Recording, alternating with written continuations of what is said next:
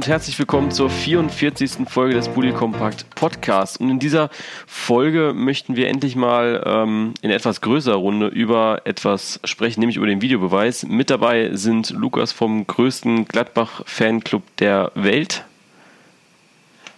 Ja, moin. Äh, und Ole, Vollblut-Hanseat und äh, Besitzer der Instagram-Seite 65 Journal. Moin. Ja, äh, eins kann ich vorwegnehmen, äh, uns wird heute keiner unterbrechen, außer wir selbst. Äh, die Leitungen zum Videobeweis nach Köln äh, wurden extra für die Aufnahme unterbrochen. Äh, also, Jungs, ihr könnt fast alles sagen, äh, was ihr wollt. Das hört sich schon mal gut an, oder? Das klingt doch mal, das klingt doch mal gut, ja. ja, wir sind beim Thema Videoassistent. nach elf Spieltagen kann man, glaube ich, schon mal so ein vorsichtiges Fazit ziehen ähm, was ja auch der DFB und die DFL gemacht haben in den letzten Tagen. Äh, wie ist denn eure Meinung? Äh, gut, also so ein kurzer erster Eindruck, gut, schlecht äh, oder eher so eine gemischte Meinung? Vielleicht äh, sage ich. Magst du anfangen, Lukas? Genau, Lukas, fang mal an. Äh, ja, ich fange einfach mal an. Ähm, ich habe eine recht gemischte Meinung, sage ich mal. Ähm, ich finde die Sache von Anfang an fand ich die sehr gut. Ähm, was wo es mir hapert, ist einfach die Umsetzung. Also ähm, ich finde, man braucht einfach nicht äh, ein Studio, wo sich äh, Leute jede Spielszene auf einem Monitor anschauen, wobei ein Monitor direkt neben der Seitenauslinie für den Schiedsrichter bereitsteht. Da sage ich, mangelt es mir ein bisschen. Ähm, ja, was man jetzt so mitgekriegt hat, scheint es da ja noch ein bisschen mehr zu mangeln. Ähm, generell bin ich trotzdem immer noch positiv eingestellt und sage, ähm, ja, sollte man nicht abschaffen, sondern äh, nur grundlegend verändern ein bisschen. Ja, ich teile deine Meinung so eigentlich im Grundlegend auch. Ähm, der Videobeweis an sich, der Videoschiedsrichter an sich ist ja nichts Schlechtes. Das, die Idee ist gut, weil viele strittige Entscheidungen können einfach dadurch aufgeklärt werden, besser aufgeklärt werden. Ein paar mögen natürlich sagen, diese Entscheidungen, diese strittigen Entscheidungen und auch Fehlentscheidungen gehören dazu, aber der Football, äh, der Football schon sein, der Fußball entwickelt sich halt weiter. Ähm, man muss halt mit solchen Neuerungen halt auch leben. Und, äh, diese Idee ist gut, aber die Umsetzung, wie sie momentan in der Bundesliga stattfindet, ist einfach momentan nicht tragbar. Es gibt da so viele Skandale und man sollte vielleicht einfach mal das ganze Konzept neu überdenken, neu überarbeiten oder einfach auch lassen, wie es der DFB halt tut. Ja, äh, ich teile eure Meinung, also ich sehe das auch sehr gemischt. Ähm, ich bringe allerdings noch einen anderen Aspekt ein, nämlich der, dass die Regeln äh, ein bisschen klarer definiert werden sollten. Also jetzt äh, nicht nur in Anbetracht des Videoschiedsrichters, sondern auch einfach generell. Also es ist einfach, Fußball ist eine reine Auslegungssache. Ob, ein Ball, ob der Ball jetzt, ob der Spieler wirklich den Ball gespielt hat, war vielleicht viel Ball, wenig Ball dabei, aber Ball war dabei ähm, reicht manchen Schiedsrichtern schon, dass es als Beigespiel zählt. Also ich glaube, da ähm, haben, hat der Fußball momentan noch so sein Defizit, was beim Football, Eishockey ja klarer ist einfach. Ja, das Regelwerk ausweiten, das ist mal auch ein Ansatz. Ja, nicht, nicht ausweiten, sondern klarer eingrenzen einfach. Ja, besser definieren. Genau, besser Was definieren. hat man immer gesagt, im Ermessen des Schiedsrichters und äh, ja, das geht so ein bisschen verloren. Jeder ja. denkt, äh, Videobeweis ist das Allheilmittel, das muss zu hundertprozentig die Entscheidung nach dem und dem Regelwerk entschieden werden. Aber ich finde, das Regelwerk gibt es da gar nicht. Genau. Also es gibt nicht die klare Entscheidung, oh, der hat jetzt äh, 10% den Ball getroffen und 90% den Gegner ab, da ist es ein Foul. Deswegen denke ich, ähm, kann man nicht sagen, der Videobeweis wird alle Fehlentscheidungen abschaffen. Ja. Also ich habe dazu nochmal, äh, da können wir später nochmal drauf eingehen, wenn wir darüber reden, was äh, besser gemacht werden kann und was äh, ja vielleicht auch schon gut läuft. Ähm, Jetzt mussten wir uns so ein bisschen dran gewöhnen, aber als allererstes natürlich äh, die Leute, die es betrifft und die es hauptsächlich betrifft, nämlich die Spieler, Trainer und eben die sonstigen Verantwortlichen der Vereine. Ähm, auch diese mussten sich daran gewöhnen. Am Anfang der Saison oder am Ende der letzten Saison äh, haben die 18 Bundesliga-Clubs abgestimmt, ob das denn eingeführt werden soll. Dabei haben 17 dafür gestimmt und nur ein Club dagegen. dagegen. Ich meine, es war der FC Augsburg. Ähm, wenn ihr es besser wisst wie ich, dann könnt ihr mich da gerne korrigieren. Ähm, ich habe leider nichts mehr gefunden gehabt im Internet. Äh, nee, habe ich auch nichts mehr gefunden. Hätte mich aber auch interessiert, äh, wenn du sagst, war Augsburg, dann glaube ich dir das einfach mal, weil ich habe gar nichts gefunden. Ich, ich bin mir nicht sicher, ob es Augsburg war, aber ich meine, dass es Freiburg gewesen ist, aber ich bin mir da auch nicht sicher. Okay, also es war auf jeden Fall ein, ich sag mal in Anführungszeichen, kleinerer Club, ähm, der dagegen gestimmt hat. Äh, Entschuldigung, dass wir da jetzt gerade keine bessere äh, Antwort liefern können. Äh, was denkt ihr, äh, gehen die Spieler momentan damit gut um oder nicht? Also die Befürchtung war ja nach dem äh, nach dem Confed Cup, so wie das Vidal gemacht hat, dass da nach jeder strittigen Szene sofort der Videoassistent gefordert wurde von Vidal und ähm, dass, äh, dass da auf jeden, dass da immer Reklamationen gibt. Was ist so euer erster Eindruck nach den elf Spieltagen? Vielleicht fängt diesmal Ole an, einfach. Ja, ähm, ich persönlich finde, die Spieler gehen damit eigentlich ganz gut um. Also ich habe jetzt nicht das Gefühl, dass es übermäßig Diskussionsbedarf bei den Spielern auf dem Spielfeld gibt. Vielleicht nach dem Spiel, aber auf dem Spielfeld nicht. Es gibt natürlich immer wieder Ausnahmefälle. Ja, der, der, krasseste Fall war ja eh das im DFB-Pokal mit Rangnick, aber es war ja in dem Sinne, Sinne kein Spieler. Aber sonst denke ich schon, dass, es, dass man sich langsam dran gewöhnt. Und ja, also wie Vidal macht das, habe ich jedenfalls nicht gesehen, macht es momentan keiner. Okay, äh, Lukas? Ja, äh, ja ich denke, ähm, es ist ähnlich wie, äh, wie vorher, sag ich, weil ähm, vorher gab es auch Leute, die nach jedem Foul zum Schiedsrichter gerannt sind. Ähm, äh, ich möchte gerne eine Karte sehen oder äh, es war das dritte Mal oder sowas. Ähm, ich möchte jetzt keinen Namen nennen, aber ich kenne auch einen relativ renommierten, zurzeit verletzten äh, Nationaltorhüter, bei dem die Hand, glaube ich, schneller oben ist bei, einer Abseits, äh, bei einem Abseitsverdacht, als der Ball überhaupt gespielt wurde. Ähm, ja, ich denke, jeder Spieler reagiert da anders. Ich habe jetzt nicht äh, mitgekriegt, dass es da ähm, anders war als vorher. Ich denke, da hat man eigentlich immer so die gleichen äh, Spieler, die zum Schiedsrichter gehen und wenn, dann reklamieren, ja. Ah ja, ist, ich absolut so, ja. Ja, ich sehe das ähnlich. Eh also ich glaube, äh, viel getan oder viel geändert hat sich das eigentlich nicht. Ähm, ich glaube, am ersten Spieltag war das bei Bayern, Bayern gegen Leverkusen, wo ähm, doch die Spieler schon relativ schnell äh, wussten, dass sie da mal äh, zugreifen oder zu, hingehen sollten. Aber ansonsten ist es, äh, geht, glaube ich, nichts über die normale Reklamation, finde ich. Ja, denke ich auch. Dann muss, ja, dann, dann muss natürlich auch wir uns dran gewöhnen. Ähm, für uns Fans ist es, äh, ja, ich glaube, ein bisschen schwieriger gewesen, sich äh, darauf einzustellen, sage ich jetzt einfach mal es wird immer wieder gesagt, man liest es im Netz immer und immer wieder, es ist wirklich wiederkehrend, ähm, dass die Emotionen zu kurz kommen würden und man sich über ein Tor nicht mehr richtig freuen kann. Äh, ich glaube, Sami Kidira hat das heute sogar auf der PK gesagt, ähm, dass man sich dreimal überlegt, ob man da ja, drüber jubelt oder nicht. Ähm, wie ist denn euer Eindruck dazu? Ähm, habe ich äh, heute auch gelesen, auch von Sami Kedira, ähm, habe ich auch ganz viel, wie du sagst, schon im Internet gelesen, dass äh, verschiedene Spieler oder Fans sagen, man überlegt sich, ob man jubeln soll.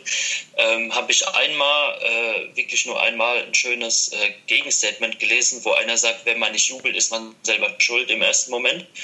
Ähm, ich hatte es im, im Stadion das erste Mal auch am ersten Spieltag bei Mönchengladbach gegen Köln. Wo äh, Gladbach das 1-0 schießt. Und ähm, ja, für mich war es in dem Moment noch nicht wirklich angekommen mit dem Videobeweis. Also man hat sich gefreut, der Ball war im Tor. Kurve ist äh, ja, eskaliert wie immer. Und ähm, ja, im Nachhinein guckst du dann auf die äh, Videoleinwand und siehst ja Videobeweis eingeblendet. Ähm, war für mich im ersten Moment ein Gefühl wie, äh, wenn einer ein Tor schießt und danach wird Abseits gegeben. Also du ähm, ja, kriegt die Freude in erster Linie, denke ich, so ein bisschen genommen. Aber wenn das Tor dann bestätigt wird, ist es halt wieder auch eine Erleichterung mit dabei. Also ich, mir sind bisher die Emotionen im Stadion da nicht verloren gegangen, weil ähm, ja, wenn ich im Stadion bin, dann gucke ich nicht so auf die, äh, auf die Tafel oder wenn der Ball im Tor ist, dann äh, gucke ich erstmal nicht auf den Schiedsrichter. Also für mich hat sich da im Moment wenig geändert ich kann da ja wohl weniger aus Erfahrung sprechen. Ich als Rostocker, wir haben in der dritten Liga den Videobeweis noch nicht. Und ja, für mich wäre es halt ein Abbruch ein bisschen. Es ist klar, es gehört jetzt auch mal dazu, aber für mich wäre es wirklich ein Abbruch und wie es momentan gemacht wird, dauert es auch einfach viel zu lange, bis die Entscheidung dort ist. Zum Beispiel, es wird ein Tor geschossen, die Kurve jubelt und ja, dann kommt der Videobeweis und dann sitzt du da erstmal zwei Minuten und denkst dir, hm, war es jetzt ein Tor, war es kein Tor? Wissen wir nicht. Und wenn dann die Nachricht kommt, es war kein Tor, dann bist du natürlich erstmal angepisst. Und das tut der Stimmung, glaube ich, auch nicht gut. Also ähm, es müsste schneller gehen, meiner Meinung nach. Und ja, aber so mhm. aus Fernsicht kann man sicherlich einige Kritikpunkte zusammenkratzen. Mhm.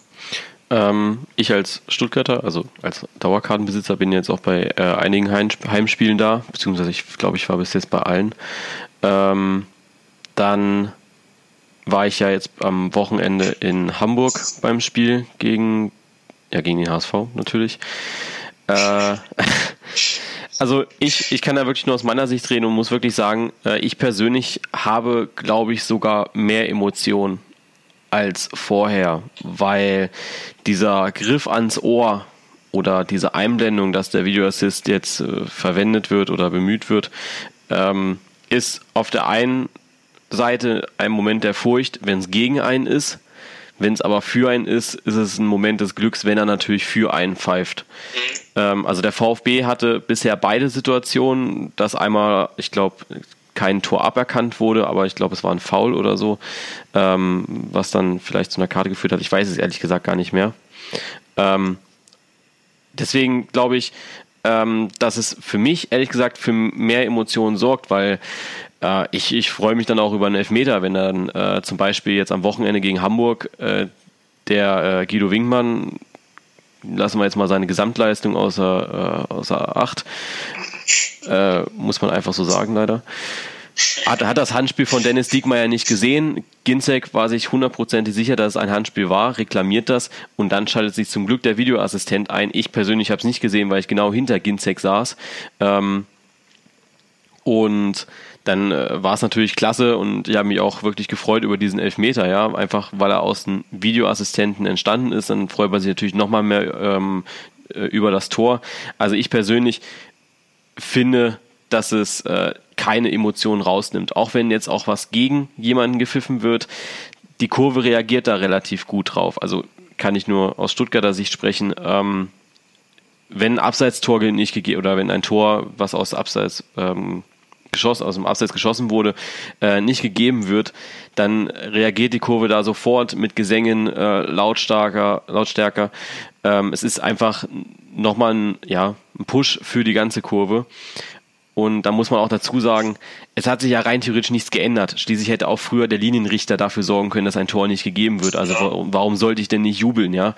Jetzt abgesehen von der Wartezeit, Jetzt abgesehen von der Wartezeit, was die Emotionen nochmal mehr bringt, finde ich sogar, weil du schaust ja noch gespannter. Dieser Spannungsbogen wird ja immer höher und höher und höher. Wenn es dann gegen mich ist, dann äh, muss man sagen, okay, dann war es vielleicht halt auch einfach so. Ähm, aber meiner Meinung nach hat sich da nichts geändert. Ja, das, das kommt halt auch manchmal auf das Team an. Also Teams reagieren ja unterschiedlich. Ich weiß es ja nicht. Ich habe es ja noch nie im Stadion erlebt und ich weiß nicht, wie die Rostocker Fanszene darauf reagieren würde. Ich vermute einfach mal, dass es nicht so gut angenommen wird, wie zum Beispiel bei Vereinen wie jetzt, jetzt mal in deinem Beispiel Stuttgart. Aber natürlich, es gibt halt solche Vereine und solche Vereine, aber ich denke nicht, dass es bei Rostock genauso gut wie bei euch angenommen werden würde. Ja gut, also angenommen äh, wird es nicht, aber man reagiert halt drauf, man versucht das Beste aus der Situation zu machen. Also ähm, ja, also ganz, ganz ehrlich, ähm, wo wir gegen Freiburg gespielt haben und zu Jünsche kriegt die rote Karte auf einmal. Wir gucken uns alle an und fragen uns erstmal, warum. Ja, also selbst wir, es waren anscheinend nur 90 Sekunden, aber für uns war das Spiel schon wieder drei Minuten am Laufen. Ja, also das war komplett, der, der Schiedsrichter pfeift auf einmal ab, der Ball ist in, äh, am Mittelkreis und du fragst dich dann halt einfach, okay, äh, was ist jetzt los? Also selbst wir haben uns darüber geärgert, dass er eine rote Karte bekommen hat, ja. Nicht unbedingt der Tatsache, dass er eine rote Karte bekommen hat, sondern weil er sie erst so spät bekommen hat, ja. Weil du weißt halt, du hast halt überhaupt keinen Zusammenhang, weißt du? Also angenommen, ja. angenommen wird's nicht, aber man macht das Beste draus, würde ich jetzt einfach mal sagen. Ja, ja denke ich auch. Ja. Ich werde ja sehen, sollte Rostock aufsteigen, hoffentlich hoffen wir es mal und es wird es in der zweiten Liga eingeführt, dann kann ich äh, nächstes Jahr mehr darüber erzählen. Ja, dafür müsste er erstmal aufsteigen, ne? Also da. Ja, bis dahin sollte das vor allen Dingen vielleicht funktionieren. Ja. ja, bis, bis Rostock in der ersten Liga spielt, so, dann haben wir Hologramme auf dem Spielfeld. Dauert also noch ein bisschen. Ähm, ja, wir haben jetzt schon gesagt, reibungslos ist sicherlich was anderes. Ähm, jetzt haben wir auch über die Umstellung für die Trainer, Spieler und so weiter gesprochen, natürlich auch äh, für uns Fans. Ähm, jetzt auch schon so ein bisschen geschimpft darauf.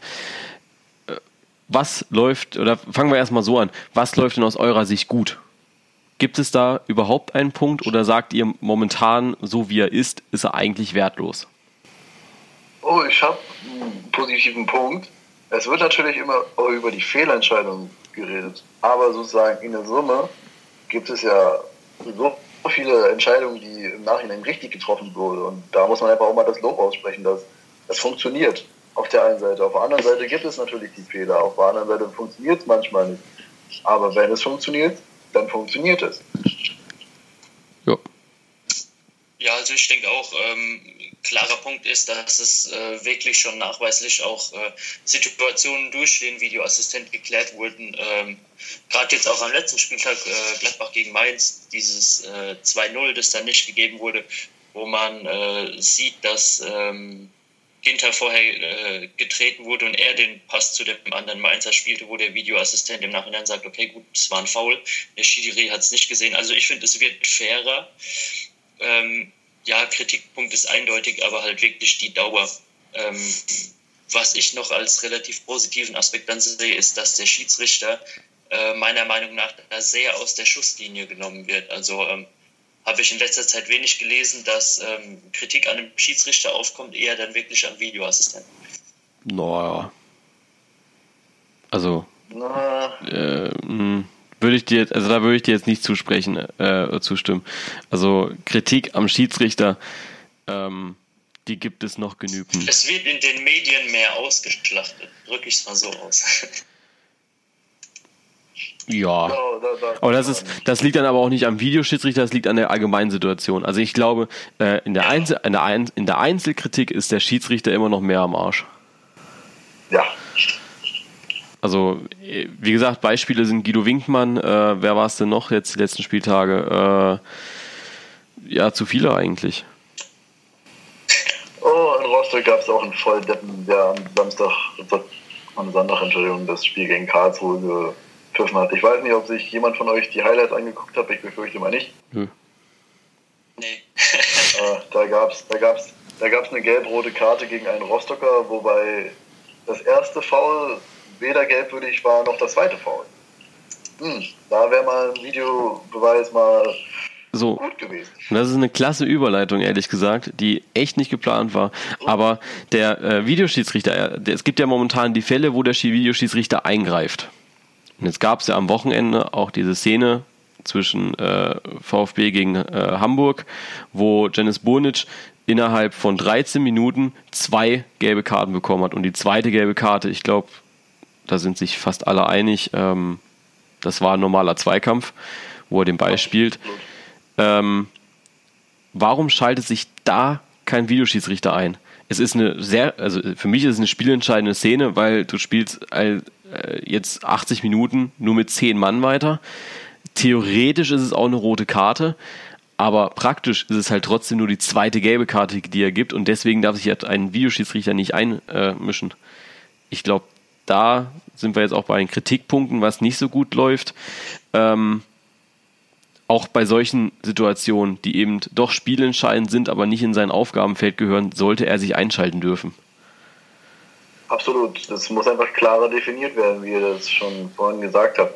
Äh, nicht, es, es sind auch kleine Aktionen, die manchmal spielentscheidend sind. Und solche Aktionen müssen dann auch unter das Radar des Videoschiedsrichters fahren. Ja, also bin ich äh, voll eurer Meinung. Ähm, Gerade was sowas, äh, was eine, eine äh, rote Karte angeht, ähm, muss eigentlich ähm, was gesagt werden, wenn man auf dem Bildschirm klar sieht, dass es nicht der Fall ist. Also ähm, da ist meiner Meinung nach, wenn das nicht passiert, auch der äh, Sinn des Videoschiedsrichters äh, verfehlt, weil es eigentlich eine klar spielverändernde Situation ist. Und ähm, ja, eine rote Karte ist jetzt, äh, ja, mag man schwerer oder nicht äh, so schwer beurteilen wie ein Gegentor, aber ähm, muss man auf jeden Fall einschreiten. Ja, sehe ich auch so. Ähm, ein weiterer Kritikpunkt, äh, der momentan ist, und das ist dann halt ein technisches Problem, äh, ist einmal die Kommunikation, die immer noch wohl öfter gestört ist nach Hamburg, äh, nach Köln.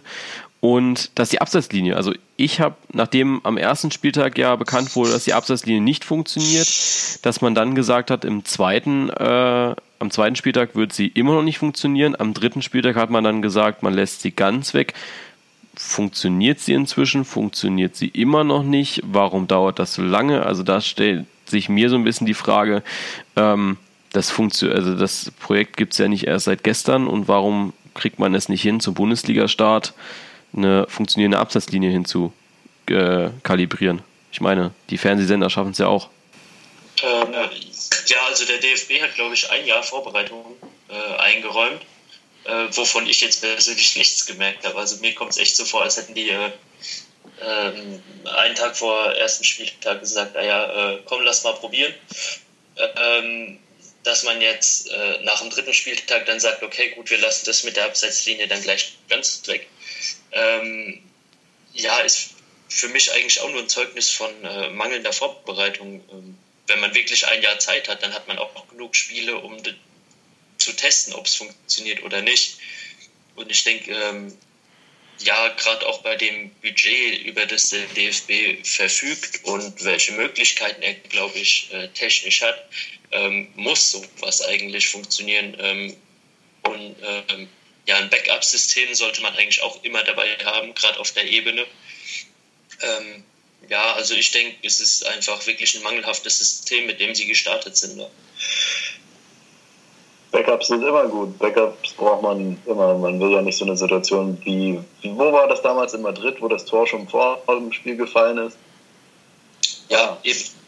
Ja, wenn, wenn das Ding dann mal ausfällt, dann ja, was, was machst du dann? Dann, dann, dann geht's nicht. Manchmal sind es ja auch nur Einzelfälle und deswegen muss man das einfach besser durchplanen. Das, das funktioniert halt einfach irgendwie momentan nicht. Die Abseitslinie, warum kriegen wir die Abseitslinie nicht hin? Das ist unglaublich, weil es, es gibt ja schon in so vielen Ländern, zum Beispiel, ich glaube in Spanien gibt es das schon, es gibt eigentlich schon überall. Und da funktioniert das ja alles. Warum kann man nicht einfach mal bei den Spaniern klopfen, hier, holla, wie funktioniert denn eure Absetztechnik? Das, irgendwie muss das doch gehen. Ich glaube aber nicht, ja, dass. Also ich glaube, okay. Man, äh, ja, ähm, vor allen Dingen hatte man vier Wochen Zeit nach dem ersten Spieltag das Ganze aufzubessern, war ja noch eine Länderspielpause dazwischen. Und ähm, ja, ich denke, ein virtuelles System nach vier Wochen nicht zum Laufen zu bringen, ähm, also woran das gelegen hat, kann ich mir echt nicht ausmalen irgendwie. Ja. Ja. Äh, Gerade noch zu Ole, ich glaube nicht, also ich, ich meine, wir sind, es würde momentan in zehn Ländern aktiv getestet. Ähm, ich glaube, Italien ist noch dabei und ansonsten sind es, glaube ich, nur kleinere Ligen. Also ich glaube nicht, dass es gerade in Spanien ist. Ähm, Bin mir nicht sicher, nein. Ja. Eigentlich stimmt, das wird erst eingeführt, das habe ich noch Genau. Gehört. Mein Fehler. Also momentan ist ja nur eine Testphase und am Ende dieser Saison wird die IFAB entscheiden, ob es auch international wirklich aktiv ausgerollt werden soll. Ähm, da können wir ja später nochmal drauf eingehen, ob das äh, gut oder schlecht wäre. Da bekomme ich bestimmt gleich Hate in den Kommentaren, so, uh, wie kann er das nicht wissen? ähm, ja, was mir noch verstärkt aufgefallen ist, ist, dass der Assistent ja eigentlich kein Assistent mehr ist, sondern die entscheidende Kraft. Also der Schiedsrichter selbst hat zu Beginn die Review Area gekonnt ignoriert, also gar nicht genutzt. Und zuletzt mehr, aber der Nachteil ist halt, es dauert lange. Ähm, ja, da kann vielleicht Ralf Rangnick Abhilfe schaffen, indem er neben dem Schiedsrichter hinterherläuft mit seinem Handy. Ähm, dass es vielleicht ein bisschen schneller geht. Ich würde ihm auch ein Tablet spendieren. Ja, Also irgendwie muss es muss halt schneller gehen, ja, da sind wir uns, glaube ich, einig. Ähm, ob da jetzt Rangnick hinterherläuft, ob er die Kondition hat dafür und auch die Lust, da hinter neuen Spielen, also beim Neuspielen hinter einem Schiedsrichter hinterher zu laufen. Ähm, ich glaube momentan, also diese Review-Area an sich eine gute Idee, aber die Schiedsrichter nutzen es halt zu wenig. Ja, für mich ähm, ist generell die Frage, warum ähm, da erst äh, auf dem Platz rumgestanden wird und dann telefoniere ich mal äh, zwei Minuten lang mit irgendjemand, der in einem Zimmer sitzt, obwohl ähm, die, äh, ja, die Bilder auf dem Bildschirm äh, keine 30 Meter von einem weg sind, warum man sich da nicht hinstellt und guckt sich die Zeitlupe selbst an, ähm, ist generell die Frage, warum beides eingeführt wurde und man nicht gesagt hat, okay, gut, äh, du hast auf jeder Seitenlinie irgendwie einen Bildschirm, äh, guck dir die Sachen selbst an, wenn du dir unsicher bist, ähm, wäre meiner Meinung nach schneller. Ja, genau, also äh, bei mir ist ein bisschen das Problem, ähm, auch ja, der Videoschiedsrichter, der greift halt aktiv ein. Also viele sagen einfach, okay, es funktioniert, äh, er sagt mir das jetzt, dann glaube ich das jetzt einfach mal. Wobei, gerade wir waren vorhin bei der Auslegungssache, ähm, die Schiedsrichter er, er kann es wieder ganz anders sehen, ja. Also der Mann, der auf dem Platz steht, kann auch sagen, nee, ähm, ich würde das jetzt nicht so entscheiden. Also ähm, da gibt es eben noch die Differenzen. Ja, da sage ich halt, ist es ähm, nachteilhaft, weil man einfach ähm, auf einmal zwei Meinungen hat. Ja. Eine, die man übers Ohr kriegt und eine, wie man es selbst gesehen hat. Und äh, da sage ich, warum gehst du dann nicht in der nächsten Unterbrechung? Kannst du die Bilder immer noch angucken, wenn du unsicher bist. Oder bei einem äh, Tor, das du gibst oder nicht, halt direkt. Ähm, warum guckst du es dir nicht selbst direkt auf dem äh, Fernseher an und entscheidest so aus deiner Meinung raus? Oder lässt dich aus wirklichen Bildern und nicht aus einer zweiten Meinung belehren?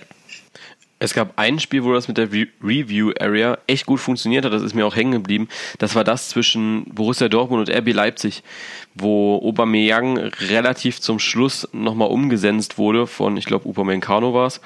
Ähm, ja, relativ, ja, äh, unglücklich. Äh, Aitekin hat weiterspielen lassen, der Videoschiedsrichter hat sich äh, eingeschaltet und Aitekin hat nur ans Ohr gegriffen. Der Videoschiedsrichter hat gesagt, da stimmt, also da, da passt was nicht und Aitekin ist sofort zum Bildschirm gelaufen. Das war eine, ich sag mal, ja, vorbildliche Nutzung des, äh, der Review Area und auch des Videoschiedsrichters, weil sich beide die, noch mal, die Szene nochmal angeschaut haben und die Szene konnte dann auch, auch wenn sie relativ leicht zu klären war, aufgeklärt werden. Also das war so, wie es eigentlich funktionieren sollte, fand ich. Ja, denke ich auch, weil du hast äh, äh, wenig Zeitverlust, weil du guckst dir vielleicht, äh, wenn es hochkommt, äh, 15, 20 Sekunden zwei Wiederholungen an und äh, hast danach alle Bilder gesehen, die du eigentlich brauchst. Du musst nicht zwei Minuten erst mit jemandem telefonieren und guckst dir es dann an. Ja. Mich würde ja mal interessieren, was die da überhaupt reden, wenn sie einfach nur auf dem Platz stehen. Also ob er jetzt die ganze Situation nochmal bildlich erklärt oder also das wäre vielleicht auch nochmal interessant. Ähm, ja, die, die, die, die, Kommunikation, ja. Weil wie, wie verdeutlicht man äh, jemand etwas, der die Bilder, die man sieht, nicht sieht? Ja, genau. Ja, beschreiben. Ich sehe was, was du nicht siehst. Ja, wie Tabu spielen, so. Äh. Ähm, was ich mir ebenfalls noch aufgeschrieben habe, ist, dass es bei den Schiedsrichtern eine deutliche Leistungsschwankung gibt. Also es, es gibt gute Schiedsrichter wie Felix Brüch, also den schätze ich persönlich sehr. Ähm, auch Dennis Eitekin, auch wenn ich da jetzt schon in meinem inneren Ohr die Bu-Rufe höre, ähm, ist eigentlich kein schlechter Schiedsrichter, weil er es auch drauf hat. Und dann gibt es wieder. Ja, und dann gibt es wieder andere Schiedsrichter, die eigentlich an jedem Wochenende sich irgendeinen Bock leisten. Oder an jedem zweiten Wochenende, wenn sie in der Bundesliga pfeifen. Ähm, da fehlt mir so ein bisschen die Konsequenz für die Schiedsrichter. Ah ja, ich, ich habe ja da so einen Spezialkandidaten, äh, den Herrn Stieler, ich glaube, den kennt ihr. Ja, klar, Tobias Stieler. Ja, der hat früher auch dritte Liga gepfiffen und jedes Mal, wenn er in Rostock war, gab es Stress. Jedes Mal, wenn er in Rostock war, also man sagt ja immer im Stadion die Emotionen hoch und nachher am Fernseher sieht man, ah, war ja nicht so. Er hat drei Spiele bei uns gepfiffen und dreimal hat er pro Spiel sehr, sehr viele Fehlentscheidungen getroffen, die uns einmal auf das Spiel gekostet haben. Deswegen ist das so mein Favorit. Und ich, mir ist es heute noch fraglich, wie er mit derartigen Leistungen es zum Bundesliga-Schiedsrichter geschafft hat. Also ich persönlich ja. finde Stieler jetzt auch nicht so schlecht. Also ich weiß gar nicht. Letztens hatte er einen miserablen. Ja, also aber letztens hatte er wieder einen miserablen Auftritt, wo ich mich gefragt habe, okay, was äh, geht jetzt mit ihm ab? Aber da, da würde ich einfach mal sagen, okay, einen schlechten Tag darfst du mal haben, aber du kannst halt nicht konsequent schlecht pfeifen. Und da finde ich, ähm, das einzige, die einzige Konsequenz für Schiedsrichter gibt es einfach, dass äh, sie von den Fragen der Journalisten geärgert werden, ja aber ansonsten ja. äh, gibt es die ja, ja gar nicht. Vielleicht verlassen die sich aber auch mittlerweile zu sehr. Also ich äh, stehe dir da übrigens voll bei. Ich finde, der Herr Eitekin ist äh, auch ein sehr guter Schiedsrichter. Ähm, ist vielleicht bei Schiedsrichtern so ein bisschen wie bei den Lehrern in der Schule, die, die gerecht sind, die kann keiner leiden irgendwie. Ähm, ich sehe es aber auch teilweise ähm, Vielleicht denken sich die Schiris, ah ja, wenn ich irgendeinen Mist zusammenpfeife äh, und treffe eine falsche Entscheidung, dann werde ich ja äh, darauf hingewiesen. Was man ja jetzt bei der gelben Karte ähm, bei äh, HSV Stuttgart äh, gesehen hat, dass es eben nicht so ist. Aber ich denke, da ist ein, ein, bisschen der Leistungsdruck und die Ernsthaftigkeit geht da bei manchen, glaube ich, wirklich ein bisschen verloren. Also hat man so den Eindruck, wenn man sich von außen anguckt, was die pfeifen. Was könnte denn für euch so eine Konsequenz sein für Schiedsrichter? Also ich habe mir mal so ein paar Sachen aufgeschrieben. Äh, was würde euch denn spontan einfallen, äh, wenn ein Schiedsrichter jetzt konstant schlechte Leistungen abliefert? Ich meine, Spieler werden auch bestraft. Spieler droht die Bank und ähm, also ein Schiedsrichter, ich habe es letztens gelesen, verdient jährlich 75.000 Euro. Der hat ein Jahresgehalt von 75.000 Euro, wo ich mir denke, okay, ähm, es kommt jetzt nicht an einen Fußballer ran, aber es ist auch deutlich mehr, was ein Normalverdiener verdient. Ja. Ähm, meine, wenn ich ja, schlecht. Also Kon Konsequenzen. Also die einzige Konsequenz, die mir jetzt so einfallen würde, ist halt das gleiche oder halt ein ähnliches Prinzip halt wie bei den Fußballern. Ähm, Gehaltskürzungen, also die werden natürlich, weil es ja DFB-Schiedsrichter sind, nicht ganz so rapide ausfallen. Bis sogar bis zu einer Degradierung oder zu einer Sperrung, wenn es zu ganz ganz vielen Fehlentscheidungen und schlechten Spielen kommt. Aber ich denke, das ist sehr unrealistisch und es wird, glaube ich, nicht zu diesen, zu diesen Konsequenzen kommen. Mhm. Ähm, erstmal noch eine Frage, wie oft werden die beurteilt? Also ein Schiedsrichter steigt ja auf oder ab, je nachdem, wie er pfeift. Ähm, also ich glaube, das wird immer am Anfang, also am Anfang einer Saison gibt der DFB bekannt, welche Schiedsrichter ja, genau. in der ersten Liga. habe ich jetzt auch gedacht. Genau. Nee, nee, ähm, im, im Halbjahr auch nochmal. Also es kann sein, dass im, äh, im, in der Winterpause gesagt wird, äh, keine Ahnung, nehmen wir jetzt mal an, die Steinhaus würde noch in der zweiten Liga pfeifen, dass Bibiana Steinhaus dann eben von der zweiten Liga hochgezogen wird. Aus irgendwelchen Gründen noch immer. Also du kannst auch in der Winterpause hochgezogen werden. Ja, ich denke halt, dass da ähm, ein anderes Beurteilungssystem rein sollte. Also, dass man nicht wirklich nur zweimal oder einmal im Jahr entscheidet, ähm, pfeift jetzt erste Liga, ist er das wert oder nicht. Ähm, was ich gut fände, was aber vielleicht auch schwer umzusetzen ist, ist äh, ein Punktesystem, ähm, wo die Schiris nach äh, Leistung beurteilt werden und dann eben äh, halt auch gesagt wird, okay, gut, äh, du hast jetzt irgendwie drei Spiele hintereinander mit null Punkten, du kannst jetzt die Ebene gerade nicht mehr pfeifen. Ähm, weil er es einfach nicht bringt, äh, Mist zusammenpfeift, aus welchen Gründen auch immer. Aber ich denke, da müsste halt einfach wirklich öfter nachgeguckt werden und äh, auch die Beurteilung öfter rausgegeben werden. Hm. Ja, also ich, ich hätte schon den perfekten Namen für dieses Projekt und ich hoffe, Jonas gibt mir dort einen Euro fürs Phrasenschwein. Das ist der Schiedsrichter für die Schiedsrichter. Ja, stimmt schon. ähm, ich habe ich hab noch äh, eine Sache mit reingebaut. Also das, was ihr jetzt gesagt habt, war so ähnlich, was ich aufgeschrieben hatte. Also bei dauerhaft schlechten Leistungen in die zweite Liga degradieren, ähm, dass er erstmal da hauptsächlich pfeift, um sich wieder äh, ja, hochzupfeifen. Ähm, ich würde noch äh, einen Aufbaukurs oder eine Prüfung einfach, weißt du, also ein Schiedsrichter muss ja auch eine Prüfung ablegen. Ich würde einfach sagen, wenn ich scheiße fahre, scheiße Auto fahre und ständig angehalten oder ständig geblitzt werde oder so, muss ich ja irgendwann auch einen Aufbaukurs machen, wenn mein Führerschein dann weg ist, ähm, ohne Prüfung. Ich weiß nicht, aber vielleicht sollte man das bei Schiedsrichtern, dass die sich halt, klar, die werden auch dauerhaft weitergebildet, die kriegen auch dauerhaft äh, weitere Kurse bezahlt, aber ich finde, dann sollte halt jemand ein paar mehr Kurse nochmal machen. Weil ja, ich sehe auch die Degradierung da nicht so.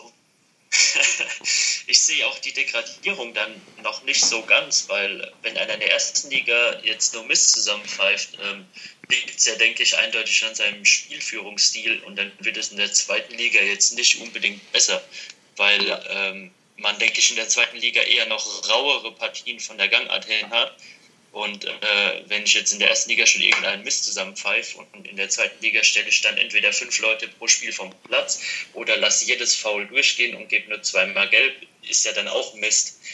Also ich denke, mit einer Degradierung wird man da eher ähm, ja, dem Ganzen nicht so wirklich entgegenwirken. Da muss ja eher was an seinem Spielführungsstil verändert werden, denke ich.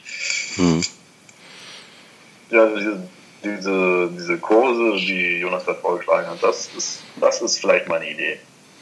Ja. Einfach sozusagen auffrischen, sozusagen mahnen, sozusagen. Ja, so könnte man das handhaben. Ja. Habt ihr noch weitere Kritikpunkte zum Videobeweis? Nicht bedingt, gerade wurde eigentlich alles angesprochen. Äh, ich habe noch einen ganz interessanten Punkt eigentlich. Ähm, ja. Warum äh, verschleiert äh, der DFB äh, in meiner Sicht ähm, diese ganzen ähm, ja, Abläufe, jetzt auch mit dem Herrn Krug und so, das kam ja auch alles erst so nach und nach ähm, raus. Dann gab es ähm, mal eine Beschwerde von, lass mich gucken, ich glaube, der Herr Gräfer hat da mal was gesagt. Nee, äh, genau, der hat äh, auf jeden Fall das Ganze. auch einen Maulkorb bekommen hat vom DFB, meiner Meinung nach. Ja. Ähm, Herr Brüch hat da auch mal was durchkommen lassen, ähm, wo ähm, äh, Manipulation angedeutet war. Und ich finde, da ist einfach äh, schon wieder keine Stellungnahme da und äh, keine wirkliche Mitarbeit nach außen. Ähm, was mich ehrlich gesagt ein bisschen enttäuscht hat, gerade jetzt nach den äh, Sachen mit der Weltmeisterschaft damals, äh, wo man im Moment äh, so auf äh, ja, bevölkerungsnah und äh, weltoffen tut, dass da nicht wirklich jetzt gesagt wird, was Sache ist und wie es weitergeht. Ja. ja, also bei manchen Situationen möchte man ja mal Herrn Matthäus zitieren, wäre, wäre Fahrradkette. Aber es gibt halt in letzter Zeit sehr viele Sachen, die viel zu strittig sind, um, um da jetzt zu sagen, kann mal passieren. Und dass solche Sachen einfach nicht aufgeklärt sind, das, ist, das macht das, doch, das Ganze noch verdächtig. Und ich sehe da schon sich was anbahnen. Und da der DFB ja immer gerne ermittelt, sehe ich aber trotzdem nicht, dass das vernünftig aufgeklärt wird. Ja, ähm, lass uns vielleicht gerade das Thema mit dem Krug vorziehen, weil du es jetzt gerade schon angesprochen hast. Ähm, ich stimme dir da vollkommen zu, dass, äh, dass der DFB Aitekin da ja erstmal einen schönen Maulkorb verpasst hat, weil ähm, der Aitekin ist, glaube ich, der einzige Schiedsrichter mit Felix Brüch, die momentan die Eier in der Hose haben, gegen den äh, DFB vorzugehen. Also man muss einfach so hart sagen. Der Rest springt anscheinend nach deren Pfeife. Also ähm, das ist äh, momentan, ja, diese Vetternwirtschaft, die da Krug auch vorgeworfen wird, man kann es schon merken momentan. Ich meine, Bibiana Steinhaus ist auch keine schlechte Schiedsrichterin, hat schon mehrere Jahre in der zweiten Liga gepfiffen, wurde aber erst dieses Jahr erst die äh, Bundesliga-Schiedsrichterin. Ich meine, da war bestimmt auch nur Druck von äh, Grindel oder so, der dann mal gesagt hat, ähm, Herr Krug, äh, was ist denn mit der Frau Steinhaus? Warum spielt Pfeift denn eigentlich nicht erst Liga? Ja, äh, eine Frau könnte man jetzt vielleicht äh, ihm unterstellen oder äh, warum soll ich denn die jetzt hochziehen? Wir haben doch gute Schiedsrichter. Ich glaube, da fehlt momentan so ein bisschen die Transparenz auch.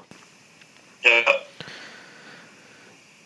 Ja, es wird ja auch nichts dementiert. Also ich meine, in den Medien, sei es jetzt nur durch die Medien oder sei es durch äh, ähm, den Herr Eitekin oder den Herr Brich, ähm, es kommt so viel nach außen, äh, jede Zeitung verändert es mal wieder ein bisschen ähm, und der DFB sagt einfach gar nichts dazu. Also dass ja. wirklich nicht mal irgendwas dementiert wurde, das ist für mich irgendwo so die Sache, wo ich sage, okay gut, ähm, die müssen recht haben, weil ähm, sonst äh, würde ja direkt gesagt werden, ah ja, nee, ist nicht so, äh, ich kann es irgendwie beweisen. Aber äh, mir kommt es da so ein bisschen vor wie mit dem Herr Daum, damals, ähm, bis irgendwo wieder ein Untersuchungsergebnis rauskommt, was dann nicht mehr verleumdenbar ist. Und äh, ja, dann hat man halt die, ja, die äh, Gesäßkarte gezogen, sage ich mal. Ja, aber das, das ist halt wieder das, was wir in dem Podcast von vor, keine Ahnung, zwei Monaten besprochen haben. Diese Thematik, diese ganze Verschleierung des DFBs feuert natürlich die Ultras wieder an die sich sagen, hier, Mafia. Und der DFB gibt mit solchen Aktionen den Ultras auch noch recht. Weil sowas geht nicht. So, das, das, das sind, wenn man es grob nennt, Mafia-Methoden. Wir machen was falsch, lassen wir aber nicht an die Öffentlichkeit kommen, weil es schadet unserem Image.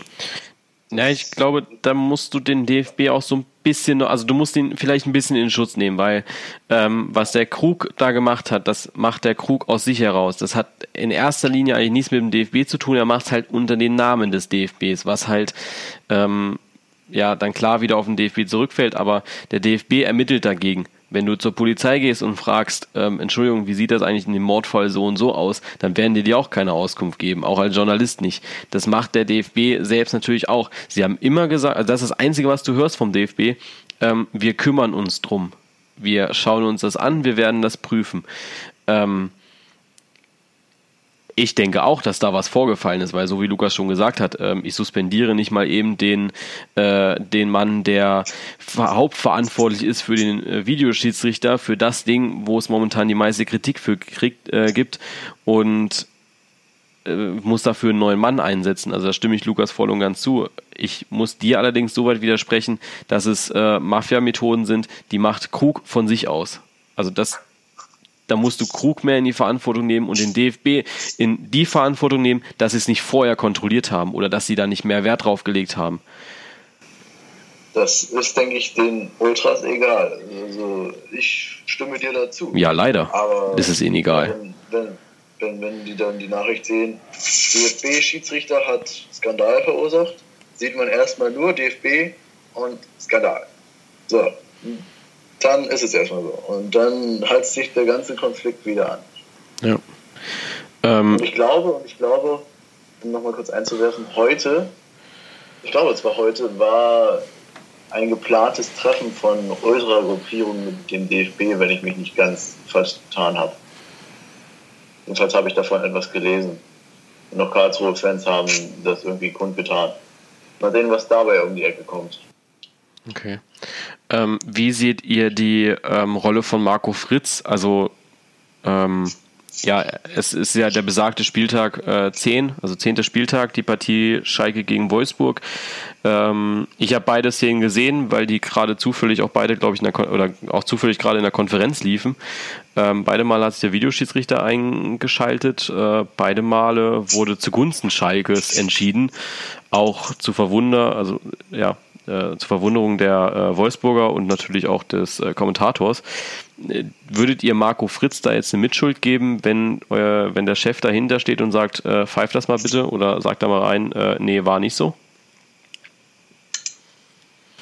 Ich, ich, ich habe ihm für die Situation keine Schuld gegeben. Nein, nein, ich hab, das, das unterstelle ich dir auch nicht. Es war einfach nur, würdet ihr da ihn mit in die Verantwortung nehmen oder?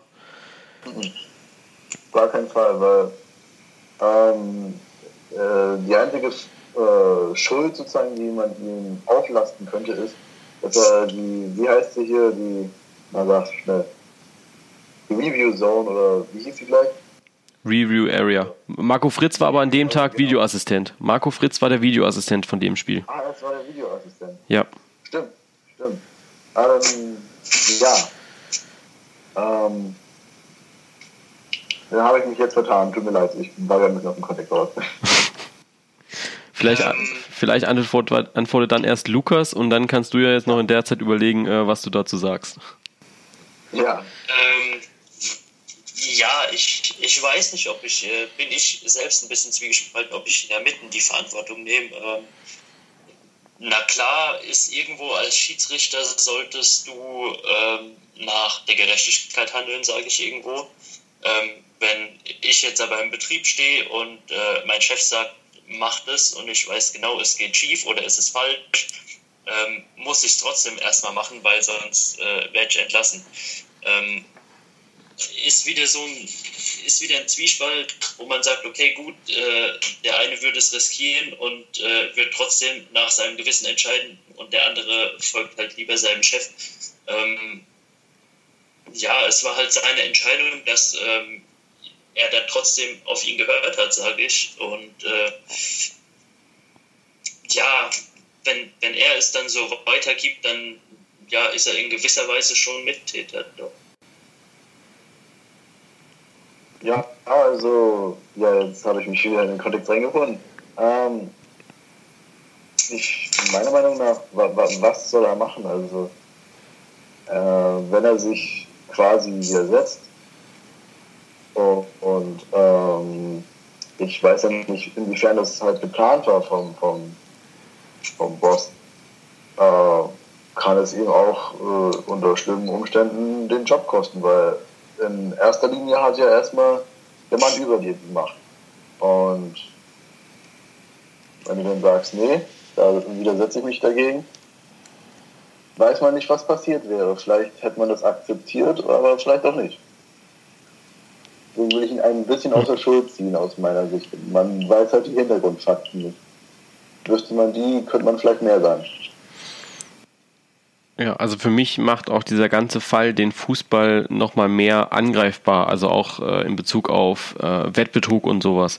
Also ich meine, es wurde ja jetzt viel gewitzelt ähm, über diesen Fall auch Krug, ähm, ob er jetzt, ob Schalke jetzt niemals Meister wird, weil er der einzige Mann war, der Schalke irgendwie zur Schale hätte verhelfen können. Ähm, war ja, waren ja beliebte Jokes die ganze Zeit. Äh, aber im Endeffekt ist es halt so. Also die Schalker profitieren dadurch natürlich. Also klar, Origi macht dann halt noch in der Nachspielzeit das 1-1, was blöd ist, aber es wären im Endeffekt drei Punkte gewesen für Schalke, die vielleicht ohne falschen Einsatz des Videoschiedsrichters nicht gegeben werden würden. Macht es halt auch wieder schade, weil der sportliche Aspekt, der Wettkampf, auch erstmal im Hintergrund steht. Es wird sich quasi halt auch auf diesen reinen Sieg fokussiert. Und natürlich, früher war es halt anders, ganz, ganz früher, da hat man Sport äh, gemacht, weil man Sport machen wollte, jetzt geht es um Geld. Aber dieser sportliche Aspekt kommt mir bei solchen Skandalen, der, der, der, der verschwindet. Und das finde ich schade. Der, der darf eigentlich bei sportlichen Sachen, darf der, der, der Sportsgeist nicht verloren gehen. Ja. Ähm, habt ihr noch was zum Cruz-Skandal? Also ich wäre eigentlich soweit durch mit meinen Punkten. Habt ihr noch was? Ja, nö, mit dem bin ich durch. ja, okay. ja, wie können wir das? Okay, dann, äh, jetzt haben wir viel geschimpft. Ähm, wir haben viel über Krug gesprochen. Was kann denn jetzt der DFB und auch die DFL besser machen? um den, also die, die haben ja jetzt angekündigt, wir wollen den Videobeweis oder den Videoassistenten überarbeiten. Ähm, dabei gab es einen interessanten Artikel aus der Sportbild. Das sind wahrscheinlich sogar die Punkte, die ihr sagt, deswegen möchte ich sie eigentlich nur anreißen. Ähm, sie wollen Köln abschaffen und dafür wären es vor den Stadien, also dass der Videoschiedsrichter vor Ort ist, um die Kommunikation zu verbessern. Ähm, und sie wollen ein Challenge-System einführen, Challenge-System, ich glaube, das sagt euch beiden was, ähm, aus dem Football bekannt. Ja. Ähm, was da für Regularien sind, sage ich gleich, aber ähm, lass uns erstmal darüber sprechen. Köln abschaffen, ja oder nein? Äh, ich würde sagen, ja. Aber ich hätte dort einen weiteren Vorschlag hinzuzufügen. Dieser Vorschlag mit direkt vor Ort ist gut. Aber die, dieser dieser Krug, war ja ein Mann aus Gelsenkirchen. Ich glaube sogar gebürtig, wenn ich mich nicht täusche. Und man müsste es so regeln, dass äh, wie für die Schiedsrichter, dass Leute aus, dem, aus der gleichen Stadt, manchmal sogar aus dem gleichen Bundesland, nicht für die Spiele verantwortlich sein dürfen. Das, das ist halt ja bei den Schiedsrichtern schon so geregelt, wenn ich mich halt nicht täusche. Beim Videoassistenten aber auch. Das, ja, aber der, der Krug, der stand ja sozusagen darüber. Ja, ja, aber der Krug, halt ja, der Krug hat ja auch als Supervisor ähm, agiert. Der, der Super hat ja eigentlich keine Entscheidungskraft. Gehabt. Genau, richtig. Also der, der Krug, der ist praktisch da, um zu gucken, ob die Jungs ihren Job richtig machen. Also um das Ganze. Er muss es ja, die, die, die Rolle von Helmut Krug. Ähm, er steht da, schaut sich das an und muss danach ja einen Bericht schreiben oder jemanden sagen, wie es gelaufen ist. Die müssen ja am, an, am Ende der Saison der IFAB, also der regelgebenden Kraft im Fußball, einen Bericht geben, einen vollständigen Bericht über die 34 Spieltage, was es für Probleme gab, was es für Erfolge gab. Ähm, ja, also das müssen sie praktisch der, der IFAB geben und genau das macht Krug. Er sammelt diese Informationen. Er ist nicht die entscheidende Kraft. Er steht einfach nur dahinter, guckt, das, also guckt sich das an und ist vielleicht mal bei technischen Fragen oder ähm, bei, bei, bei Fragen, dürfte ich mich da jetzt einschalten oder so. Da darf er Auskunft geben, aber er darf nicht sagen, schalte ich da jetzt ein, weil das war eine Fehlentscheidung. Da wirft sich aber dann auch wieder die Frage auf, äh, warum haben sie nach diesem Skandal quasi mit Schalke ihn rausgeworfen, wenn er quasi nicht dafür verantwortlich ist? Weil der Krug gesagt hat, äh, er ist, er darf keine Entscheidungen machen. Also er darf nicht aktiv ins Spielgeschehen eingreifen, hat aber in dem Moment zu Marco Fritz gesagt, ähm, das war Elfmeter und nein, das war kein Elfmeter. Tja. Er hat entschieden, obwohl er es nicht hätte. Genau. Das war schlechtes ja. Deutsch. Warte mal ganz kurz. Dann, äh, eine Minute wieder. Ähm, ja, was man für mich hätte besser machen, was man für mich besser machen könnte. Ähm, ich finde, dass man Köln weglässt, ähm, ist eine ganz gute Entscheidung. Ich finde aber, ähm, auch wenn man ein, ein Van oder Bus äh, vors Stadion stellt, ähm, nimmt man den größten Kritikpunkt mit der Zeit, äh, also mit der Dauer äh, der Verhandlungen, ähm, ja nicht weg. Man versetzt einfach nur den Punkt, von wo telefoniert wird.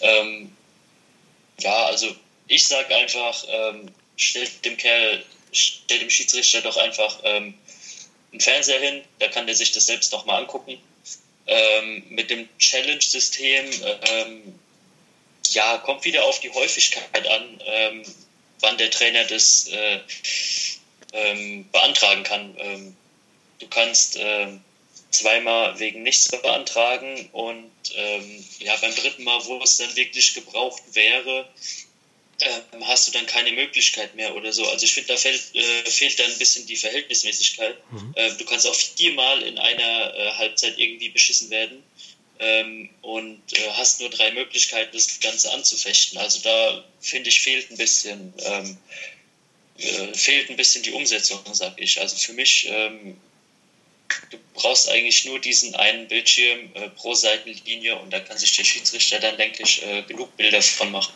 Mhm. Also dieses Challenge-System würde so ablaufen, dass du praktisch, ich glaube, zwei äh, Entscheidungen, also zweimal die Möglichkeit hast einzugreifen. Ähm, und wenn du richtig liegst, also wenn es wirklich, äh, keine Ahnung, eine rote Karte war für dein, also gegen die andere Mannschaft ähm, und du das beanstandet hast, dann kriegst du praktisch diese Entscheidung wieder zurück. Das heißt, du hast dann danach immer noch zweimal. Wenn es falsch war nach äh, Ermessen des Schiedsrichters, dann äh, kriegst du die halt nicht wieder zurück. Ja, fehlt ja. mir trotzdem so ein bisschen dann. Ähm, also. Ähm, ja, gibt es dann wieder vorsichtigere Trainer und nicht? Ja, ja, klar. Also ist dann, ist dann wieder, ähm, aber finde ich, der Fairness-Aspekt ein bisschen äh, weggegeben, weil vielleicht magst du halt zweimal falsch liegen, wärst aber beim dritten Mal richtig gewesen ja. und hast dadurch aber halt wieder eine Fehlentscheidung passiert. Also finde ich die Umsetzung fände ich dann nicht so gut. Und genau deswegen hat die FIFA dieses Challenge-System nicht freigegeben. Das waren nämlich äh, die Regularien, die es dafür gibt. Ähm, die FIFA hat dieses Challenge-System nicht freigegeben und möchte es auch eigentlich nicht freigeben. Also die FIFA will das gar nicht, dass es das gibt. Ähm, genau aus dem Grund, wie du es gerade gesagt hast. Ähm, die Challenges könnten für Spiele, also könnten für nicht spielentscheidende Situationen eingesetzt werden. Zum Beispiel aus taktischen Mitteln zum Zeitspiel. Also kurz vor Schluss setzt du nochmal zweimal diese Challenge ein bei fragwürdigen Szenen und äh, auf einmal ist die Zeit praktisch um. Klar wird die auch wieder nachgespielt, aber die wird ja auch nicht eins zu eins nachgespielt meist, ja. Ähm, äh, das ist ein Grund. Und der andere Grund ist eben, dass du auch wieder Fehlentscheidungen kassierst, weil ähm, du kannst zweimal falsch liegen, so wie du es gesagt hast, und beim äh, dritten Mal, wo du äh, ja, wo du, wo das recht gehabt hättest, dann, dann hast du praktisch einfach Pech. Ähm, es gibt natürlich zwei Arten. Die Leute, die es aus taktischen Mitteln machen und dann Pech haben, dann würde ich einfach sagen, äh, dann nicht richtig liegen, dann würde ich einfach sagen, Pech gehabt. Wenn man so eine Scheiße abzieht, dann äh, ist es halt so, weil das ist nicht fair, dann wirst du dafür auch bestraft. Und dann gibt es natürlich auch wieder diejenigen, die sagen, äh, die es gibt, äh, wo zweimal einfach unglücklich falsch liegen, weil die Spieler das Empfinden so hatten. Ähm, du verlässt dich als Trainer drauf und sagst dann, ja, okay, die Challenge gehe ich jetzt ein, äh, weil fünf der sechs beteiligten Spieler sagen, ja, so war's. Ähm, und der Schiedsrichter dann aber sagt, nee, war nicht so. Und da musst du es halt hinnehmen, ja. Also das ist ein Grund, äh, warum das Challenge-System nicht verwendet werden soll, laut FIFA. Ja, also ich kann es ja am Beispiel Football sagen, im Football funktioniert, aber ich bezweifle auch, dass es einfach in diesen System Fußball reinpasst. Äh, es wäre eine Möglichkeit der Verbesserung meiner Meinung nach des momentanen Standes des Videoschiedsrichters, aber auf Dauer würde das auch einfach nichts bringen. Und da muss ich der FIFA zum ersten Mal seit langem recht geben, das System sollte man einfach bleiben lassen was für mich noch äh, ja, verbessert werden kann, ist so ein bisschen die Transparenz. Also wir haben ja vorhin schon überlegt, was könnten die Leute sagen.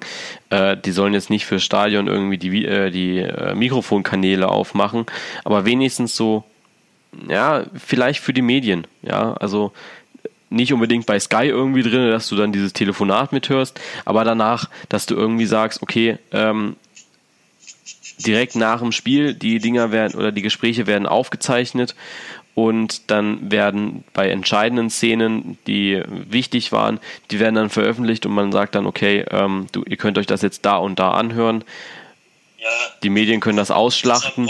Das genau, richtig, dass man ein Protokoll rausgibt. Ähm, es gibt ja auch diese äh, Spielberichte, die Schiedsrichter schreiben. Ja, kannst du dir als Otto-Normalverbraucher auch nicht anschauen. Also da fehlt dir jetzt auch als Fan die Transparenz, warum er jetzt so entschieden hat. Ja? Äh, das ist halt einfach so. Das andere ist, in Sachen transparent, ähm, die Fans einfach mit einzubeziehen. Ich glaube, das war bei dir, Lukas, wo du da das letzte Mal zu Gast warst, da hatte ich dich gefragt, ob es besser machen würde, wenn man äh, die Entscheidung auf der Videowand sehen würde. Und inzwischen sage ich ja. Also es würde es zumindest nachvollziehbarer machen, wenn du einfach die Entscheidungen nochmal siehst. Es würde vielleicht die Gemüter unter den Fans und auch auf der Bank und auf dem Spielfeld ein bisschen erhitzen, aber mit einem gesunden Menschen, Menschenverstand sagt man sich dann halt einfach, ja, okay, war halt so. Ja, ich denke im Nachhinein. Ja. Also, ähm, ist nur was ganz Kurzes. Mich würde einfach noch freuen, wenn man das zum Beispiel nicht nach jeder Szene, sondern nach einem Videobeweis, dass der Schiedsrichter das ansagt, was jetzt nicht ist. Weil manchmal kann man nicht sofort erkennen, ob er jetzt äh, auf Meter entschieden hat oder doch und ist manchmal halt ein bisschen verwirrend. Wenn er das wie beim Football wird es ja auch alles ausführlich angesagt. Einfach sagen, ja, jetzt Tor für Schalke fertig. Ja, so sehe ich es auch. Also das wäre vielleicht auch nochmal ganz gut, dass dann halt der Schiedsrichter ähm, ja auf laut gestellt wird, ja. Dass er dann sagt, keine Ahnung, äh, rote Karte, Spieler XY, weil Handspiel. Ja, und dann siehst genau, du, kannst genau. du es einfach sagen. Genau. Ähm, ja, noch irgendwas, was ihr verbessern würdet? ja, ich, ja, ich denke, ich habe da, glaube ich, genug gesagt. Für mich gehört einfach nur ein Bildschirm nebenhin. Ähm, der kann sich das angucken. Ich finde, die ja, Telefoniererei ist echt äh, nutzlos und nur zeitraubend. Da stimme ich dir absolut zu. Also da denke ich, ist für mich, für mich ist da der, wirklich der größte Schwachpunkt in dem ganzen System. Weil es ist, äh, ja, doppelt gemoppelt. Und zwar schlecht. okay. Ähm, ich hatte ja auch nicht ganz unbegründet, wie sich dann auch viele gedacht haben, wahrscheinlich dieses Zitat von äh, äh Dieter Hecking äh, gepostet gehabt, äh, wo er sagt, ich wage die Prognose, dass der Videobeweis zur Winterpause eingestampft wird und habe dann die äh, Community so ein bisschen gefragt äh, nach ihrer Meinung. Ähm, kurzes Ja oder Nein. Sollte er denn eingestampft werden, eurer Meinung nach? Ich sage ganz klar Nein, weil es ein Projekt ist und kein fertiges Produkt sozusagen. Und Projekte muss man auch mal, auch wenn sie mal nicht klappen, weiterführen, damit sie irgendwann mal klappen. Und eine Winterpause wäre für mich einfach zu früh, das Ding gleich wieder in den Boden zu stampfen. Das würde ich, glaube ich, auch dem DFB-Image nicht gut tun. Weil ich fange ein Projekt an und nach einem halben Jahr höre ich auf, weil es nicht funktioniert. Das heißt, dass der DFB so heißt halt, dass es inkompetent ist. Und das wäre nicht gerade produktiv, würde ich mal sagen. Lukas? Ich denke auch, ähm, ja, meiner Meinung nach sollte man klar beibehalten. Ähm, ich denke, wenn die Kölner immer noch in ihrem Trainer festhalten, dann sollte der DFB auch am Videobeweis festhalten. ähm, nee, ich, ich denke einfach, ähm, es ist ein Projekt, man hat es jetzt im großen Stil getestet, man hat gemerkt, dass es schief geht. Ähm, was für mich jetzt zählt, ist, ob eine Veränderung kommt oder nicht. Ähm, wenn es bis Ende der Saison immer noch nicht funktioniert, oder sich aus diesen Fehlern nichts anderes ergeben hat, ähm, denke ich, sollte man klar ein anderes System oder eine äh, klare Veränderung vornehmen, spätestens dann. Ähm, aber ich denke, äh, ich hoffe zumindest, dass sich da jetzt was tun wird. Und ähm, ja, wenn sich wirklich verbessert, dann sollte man den auf jeden Fall beibehalten. Okay, ähm, wie versprochen will ich hier gerade noch auf so ein paar ähm, ja, Kommentare eingehen, die geschrieben worden sind, also ein paar, die auch konstruktiv abgegeben wurden, äh, nicht nur wie äh, totaler Müll, scheiß Videobeweis und so weiter. Ähm, da haben wir einmal, äh, falls die Sache mit Krug wirklich stimmt, wäre das ein Riesenskandal für die Bundesliga und der DFB sollte den Videobeweis besser abschaffen. Ich war am Anfang an eher pro Videobeweis, aber meiner Meinung nach äh, hat er nichts zu mehr, hat er nicht zu mehr Fairness, wie vorher versprochen wurde, geführt. Fehlt da. Ähm, ja, ich glaube, das ist so das, was wir auch gerade gesagt haben. Ähm, dann hatte ich hier noch äh, äh, einmal noch ein Riesenlob an Referee, News. Ähm, ist so ein bisschen mein persönlicher Peter Nagagelmann. Wenn ich das, äh, die Lage nicht richtig einschätzen kann, dann frage ich immer ihn und er gibt mir dann immer eine relativ schnelle Antwort. Äh, hier haben wir noch eine relativ interessante Aussage. Äh, ich bin und war von Anfang an gegen den Videobeweis. Man kann sich über ein Tor im Stadion äh, zu früh freuen und der Videobeweis ist der einfachste Weg, um parteiisch zu sein. Da kann beschissen werden, was das Zeug hält und wenn das Thema jede Woche kritisiert wird, dann sollte äh, dann sollte das, äh, Entschuldigung, jetzt bin ich gerade abgelenkt worden. So, da kann, da kann beschissen werden, was das Zeug hält. Und wenn das Thema jede Woche kritisiert wird, dann sollte jedem klar sein, dass der Videobeweis definitiv keine Hilfe ist. Tätigkeiten kann man ja auch im Nachhinein bestrafen ohne Videobeweis. Ähm, lass uns mal kurz auf dieses äh, Tätigkeiten im Nachhinein bestrafen. Äh, trotzdem ist es besser, es während des Spiels zu bestrafen, oder? Ja. Das ja, eindeutig. Das ist, das ist wieder ein Faktor, der Spannung reinbringt. Wenn du im Nachhinein sagst, rote Karte, dann denkst du so, boah. Aber im Spiel, dann sind die Fans auch angefeuert oder halt enttäuscht und das gehört dazu. Ja, es ist ja ein großer Unterschied, ob du jetzt äh, ich sag mal, ab der 20., 30. oder selbst nur eine Halbzeit oder 30 Minuten äh, in Überzahl spielen kannst, ähm, ja, da wird das Spiel ja auch nicht unbedingt fairer durch. Also da sag ich, ähm, verfehlt es äh, den Gedanke des restlichen Zitates so ein bisschen. Ähm, ja, wieso sollte man ihn im Nachhinein äh, für Spiele sperren, wenn er eigentlich schon äh, seit 60 Minuten nicht mehr auf dem Platz sein dürfte? Ja, also wird es ja noch verwaschener, als die Regelei jetzt schon ist. Ja, das ist richtig. Ein weiteres Zitat ist, äh, das finde ich sehr interessant und das fände ich vielleicht sogar auch besser. äh, Videobeweis nur, wenn der Schiedsrichter von sich aus merkt, dass er die Situation nicht im Blick hatte. Also wenn zu viele Spieler reklamieren, dann vielleicht einfach mal nachfragen, naja, wie sah es aus? Äh, war da wirklich was? Der Videoschiedsrichter sagt dann, ja, da war was. Ähm, in manchen Situationen besser, aber momentan meldet sich ja der Videoschiedsrichter bei, in Anführungsstrichen, klaren Fehlentscheidungen. Ja, also das, das, das wäre echt mal auch äh, ein Vorschlag, das Ding einfach mal zu nehmen und, und komplett umzuschmeißen. Einfach zu sagen, dass der Schiedsrichter erstmal die Macht hat. Der Schiedsrichter entscheidet, wann der Videobeweis jetzt eingesetzt wird. Sagt dann halt Köln, ja, hallo, hier rote Karte oder nicht, und die sagen halt ja oder nein. Fertig.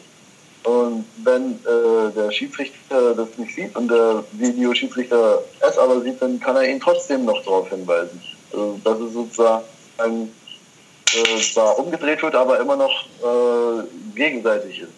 Versteht ihr, wie ich das meine? Ähm, ja, ich finde die Idee nicht schlecht. Ähm, sag ich aber, kommt für mich wieder die Komponente mit rein, dass ähm, äh, ja, es wieder verschiedene Arten von Schiris gibt. Bei ähm, manchen kannst du zehnmal reklamieren und er würde dann zehnmal nachfragen. Bei manchen reklamierst du zweimal und beim dritten Mal langt ihm. Ähm, ja, manche Schiris äh, sind vielleicht auch so von sich überzeugt, dass sie sagen, okay, gut, ich brauche da nicht nachfragen, ich habe es genau gesehen, obwohl sie es vielleicht nicht genau gesehen haben. Ähm, weiß ich nicht, da kommt wieder so eine persönliche Komponente mit rein. Ich finde es ähm, gut, dass der Schiedsrichter von alleine auch nachfragen kann. Also sollte auf jeden Fall drin sein. Ähm, aber ich denke, dass nur eingegriffen wird, wenn der Schiedsrichter es gerne hätte, denke ich, ist schwer umsetzbar. Also ist schon umsetzbar, also, aber wird äh, nicht mehr Gerechtigkeit bringen, denke ich. Ja. Also das ist der negative Aspekt dabei. Allerdings ähm, würdest du so ein bisschen dieses, äh, diese ständige Einmischung des Videoassistenten, äh, Videoassistenten ein bisschen ja, entgehen, sage ich mal. Also das ist das, was mich so extrem stört momentan, dass er sich halt immer einschaltet. Ja, das war es eigentlich, eigentlich auch schon an Kommentaren. Ähm, das war es auch von meiner Seite aus. Ja.